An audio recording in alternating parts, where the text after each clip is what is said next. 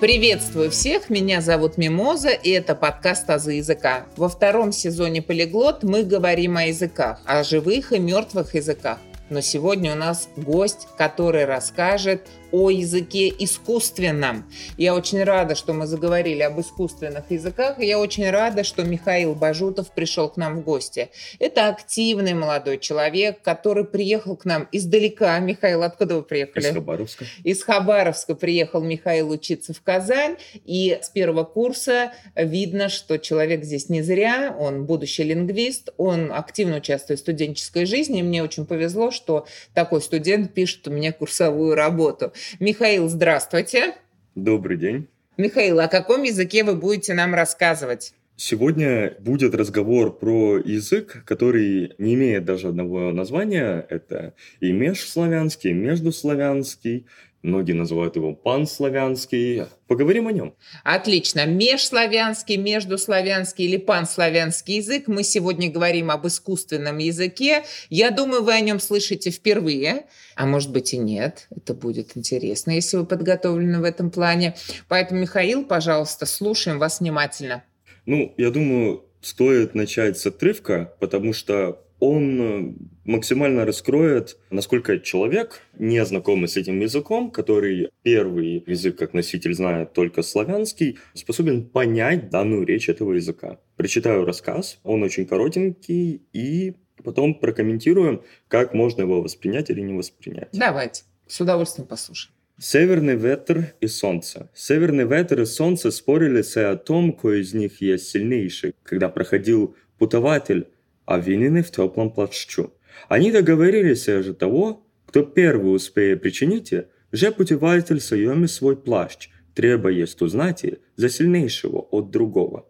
На что северный ветер начал дуть и так мощно, как он мог. А ли чем мощнее он дул, тем более путеватель овивался в плащу. И, наконец, северный ветер был принужденный, дабы подался. Потом солнце начало блекать и горяче, а путеватель с места съел свой плащ, когда северный ветер имел признать, что солнце есть сильнейшее из них двух.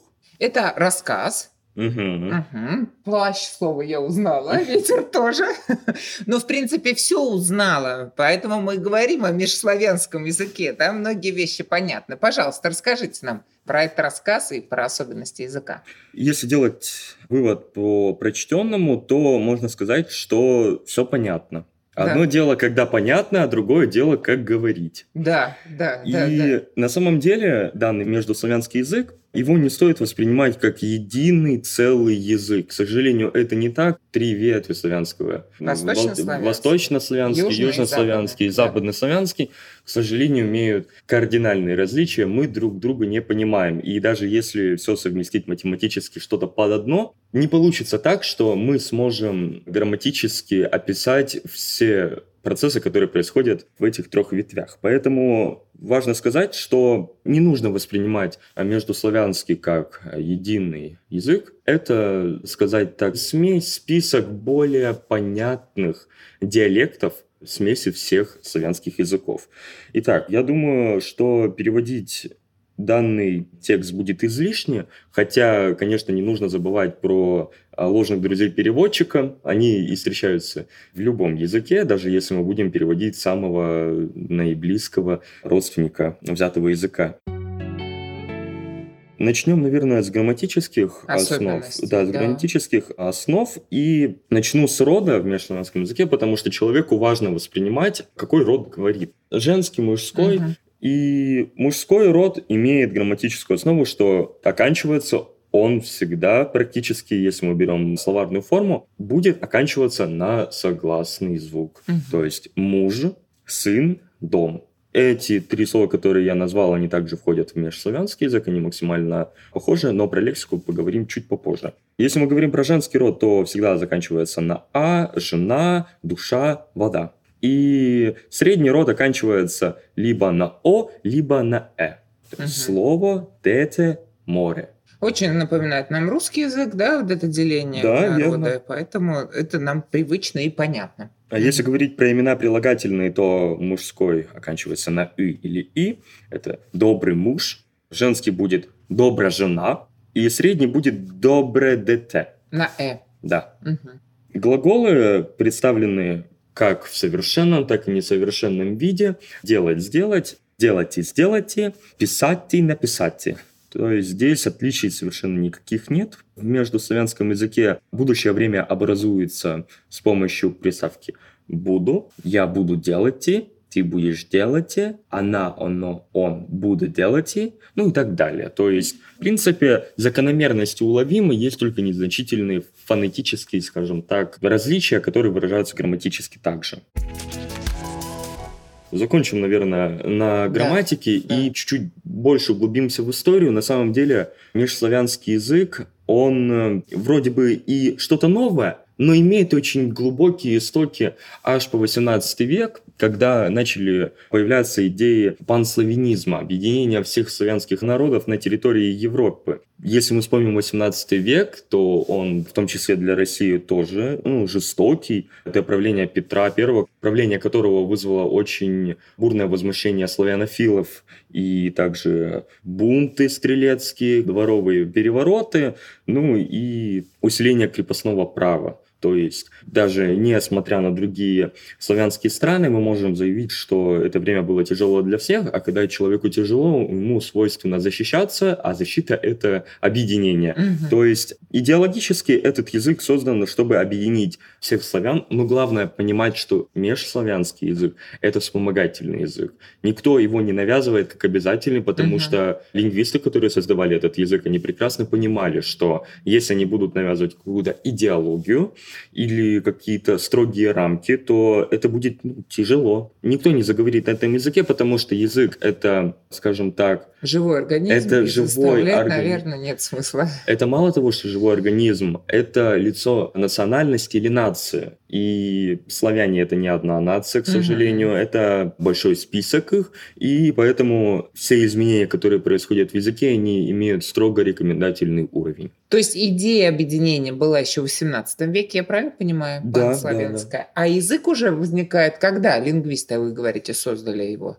То есть, получается, создание это, это наверное, несколько человек, скорее всего. Ну, да? это группа трех-четырех лингвистов. Сначала можно считать с 2006 года, но важно понимать, что этот язык не был создан как один, и все. То есть для этого же, конечно, были попытки. Межславянский язык – это соединение трех языков отдельных. Это словио, это панславянский, ну и как раз межславянский. Люди как идеологически тоже объединились и создали язык. Историю, наверное, можно считать с 2016 года. Первая конференция была в 2017, последняя, по-моему, из-за пандемии всего в 2018 году. Вот что крайне интересно говорить, язык создан, чтобы на нем говорили, но статистику какую-то привести очень тяжело, потому что, скажем, межславянский это более интернет-феномен, Угу. Хотя за ним стоят достаточно серьезные люди, ученые, но использовать его в научных кругах не представляется возможным, к сожалению. То есть статьи не пишутся, но переписка в интернете проходит? Статьи есть, есть? и новости есть. Просто Статьи о языке есть, о но языке. на таком языке статей нет. Вот о чем речь, здесь, да, естественно. Здесь нужно отметить, что если сравнивать количество словарных формы и лексики языка, например, русского и межславянского, то там на порядок меньше слов, чем, например, в том же русском или вообще в польском. Поэтому, конечно, терминологические какие-то термины, которые можно писать о языке, это крайне тяжело. Приходится работать с действительно ограниченным количеством лексики. Mm-hmm. Это 17 тысяч слов, возможно, кажется не так много, но на деле в исследовательских кругах это на порядок несравнимые величины. Понятно, интересно. В любом случае искусственный язык, его нужно создавать, нужно работать над ним, да, поэтому тут ведь от людей зависит. И то, что конференции проходят, это, конечно, классно. Вот пандемия тут планы нарушила. В любом случае обмен информацией, общение на этом языке – это всегда толчок для его развития. Друзья, прошу ставить лайки на Яндекс Музыке, а также 5 звезд и отзывы на Apple Podcasts. У вас есть возможность читать тексты моих эпизодов. В описании эпизода есть ссылки на сайт Boosty и на сообщество ВКонтакте, где за донаты вы сможете читать тексты. Подписывайтесь на «Азы языка», чтобы не пропускать новые эпизоды. Про фильм. Расскажите про фильм. Ведь это ведь тоже очень важно, что не только в интернет-переписке мы используем его, да, а еще и фильмы снимаются на этом языке. Есть такой фильм «Раскрашенная птица», «Painted Bird», и если мы поговорим про него, то фильм действительно о Холокосте. Этот фильм снят по книге, но когда режиссер начал продумывать, что, как делать сценарий, как писать, как мне показать общую картину, не задев ни одну нацию, он просто вел в интернете Славик Эсперанто и нашел его. Классно. И использовал фильм тяжелый, если кто-то любит. Да, Михаил, фильм тяжелый. Так как мы с Михаилом пишем курсовую на эту тему, он мне говорит, посмотрите фильм. Я посмотрела трейлер и поняла, что моя психика не выдержит того ужаса, который есть в этом фильме. Ну, трейлер это всегда выжимка. А я ну, посмотрел нет, фильм. Нет, он это... не оказался таким мрачным.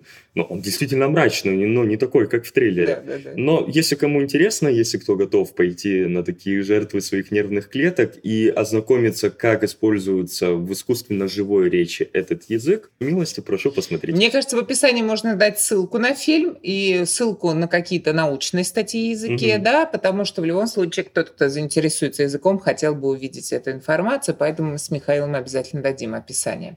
Так, хорошо. Мы говорим о том, что язык межславянский искусственный создан относительно недавно, mm-hmm. то есть мы говорим о том, что это 21 век.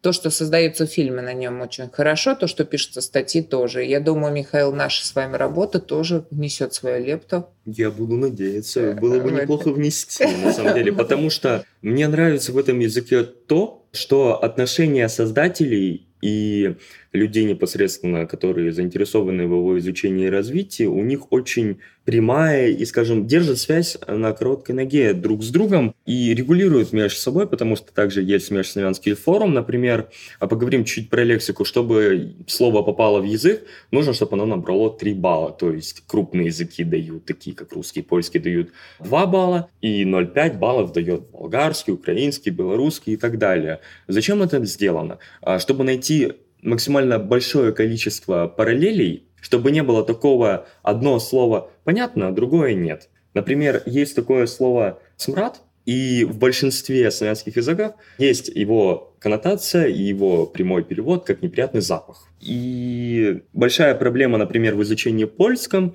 и других славянских языков, что есть ложные друзья переводчика. Ты можешь сказать одно, а тебя поймут совершенно по-другому, могут даже и по шапке надавать в каких-то uh-huh. случаях. Uh-huh. Вот. Я думаю, важно сказать про вообще будущее языков таких искусственно созданных или даже полуискусственно созданных. Это тоже вызывает бесконечные дискуссии, можно ли назвать славянский язык полностью искусственным или полностью полуискусственным. Я считаю, что рамки таких языков именно в том, что они никогда не получат широкого применения, потому что язык, он нужен, чтобы решать какую-то задачу. У языка есть эта задача, но чтобы решить задачу, нужно приложить некоторые усилия. К сожалению, без вмешательства властей, государственной политики uh-huh. и всего прочего невозможно объединить. И, конечно, каждое государство у нас имеет суверенитет, то есть может делать на своей территории все, что ему вздумается. И поэтому межславянский, он не вступит в силу как государственный хоть одного из государств. Но важно понимать, что, например, как вспомогательный инструмент, это очень неплохая фишка Некоторые даже отели, я слышал, то, что применяют в славянских странах такое, то, что пишут на межславянском языке, чтобы максимальное количество посетителей поняло, что это такое, зачем это нужно, и не столкнулись с э, ложной коннотацией. Также межславянский очень хорошо использовать в каких-то единицах, то есть если ты человек, который выучил, приложил усилия и поехал в какую-то страну, например, в Польшу или в Чехию, где достаточно тяжело говорить на русском, тебя не поймут. Межславянский тебе даст возможность, чтобы тебя поняли хотя бы на 80-90%, что, конечно, ну, большой плюс. Если тебя не понимают, то здесь хоть какую-то задачу лексическую и речевую ты действительно решишь. Я считаю, что искусственные языки действительно прекрасны для изучения, поэтому я его и выбрал, потому что те закономерности и те проблемы, которые люди хотят решать что-то, объединив, например, языки, если их просто накидать, это получится каша, компот, который невозможно будет употребить. И когда человек, я вот представляю прям себе повара, который готовит суп или другое блюдо, он действительно выверяет пропорции, сочетания, как та нота вкуса будет сочетаться с другой. И когда ты наблюдаешь за этим, очень интересно описывать закономерности. Но, к сожалению, что касается и Волопюка, что касается и эсперанто, и межславянского языка, к сожалению, количество говорящих сейчас исчисляется, ну, эсперанто, ну, я, наверное, сейчас даже очень огромные цифры назову, 10-15 тысяч человек, и межславянский очень сложно определить, но один из кураторов форума, один из создателей назвал, что есть 100 человек, которые владеют этим языком, хотя комьюнити на порядок больше 13 с половиной тысяч. Просто, как сказать, а, свободно общаться и быть в комьюнити – это разные вещи. Поэтому ты, наверное, это 100 человек, которые да, идейные да, это, вдохновители. Это, это, идейные, это идейные люди, которые… Но опять же, любая идеология, э, если не брать какой-то моральный или эмоциональный аспект э, без чувственных каждых вещей. Есть идеологически заряженные люди. Для них идеология – это двигатель процесса, поэтому и людей, которые изучают, не всегда много, но нельзя сказать, что их нет. Угу. Прекрасно, Михаил, что вы рассказали о таком языке, редком, нераспространенном. Я думаю, многие из наших слушателей впервые о нем услышали. Благодарю, что пришли. И я надеюсь, что после написания курсовой качественно вырастет знание языка. И это будет, я думаю, что-то новое в лингвистике. Я думаю, что это, в принципе, работа перспективная и на будущее. Да? Поэтому прекрасно, что вы изучаете языки. Прекрасно, что вы приехали в Казань из Хабаровска. И я надеюсь, что все у вас получится. Благодарю вас за то, что вы пришли в нашу студию. И спасибо вам. Спасибо. Вы можете слушать подкаст «Азы языка» на любой удобной для вас платформе. Кроме того, вы можете читать тексты эпизодов, если перейдете по ссылке в группе ВКонтакте или на сайт Boosty. Не забывайте ставить 5 звезд и отзывы на Apple Podcast, а также оставлять сердечки на Яндекс Музыке. Благодарю за внимание.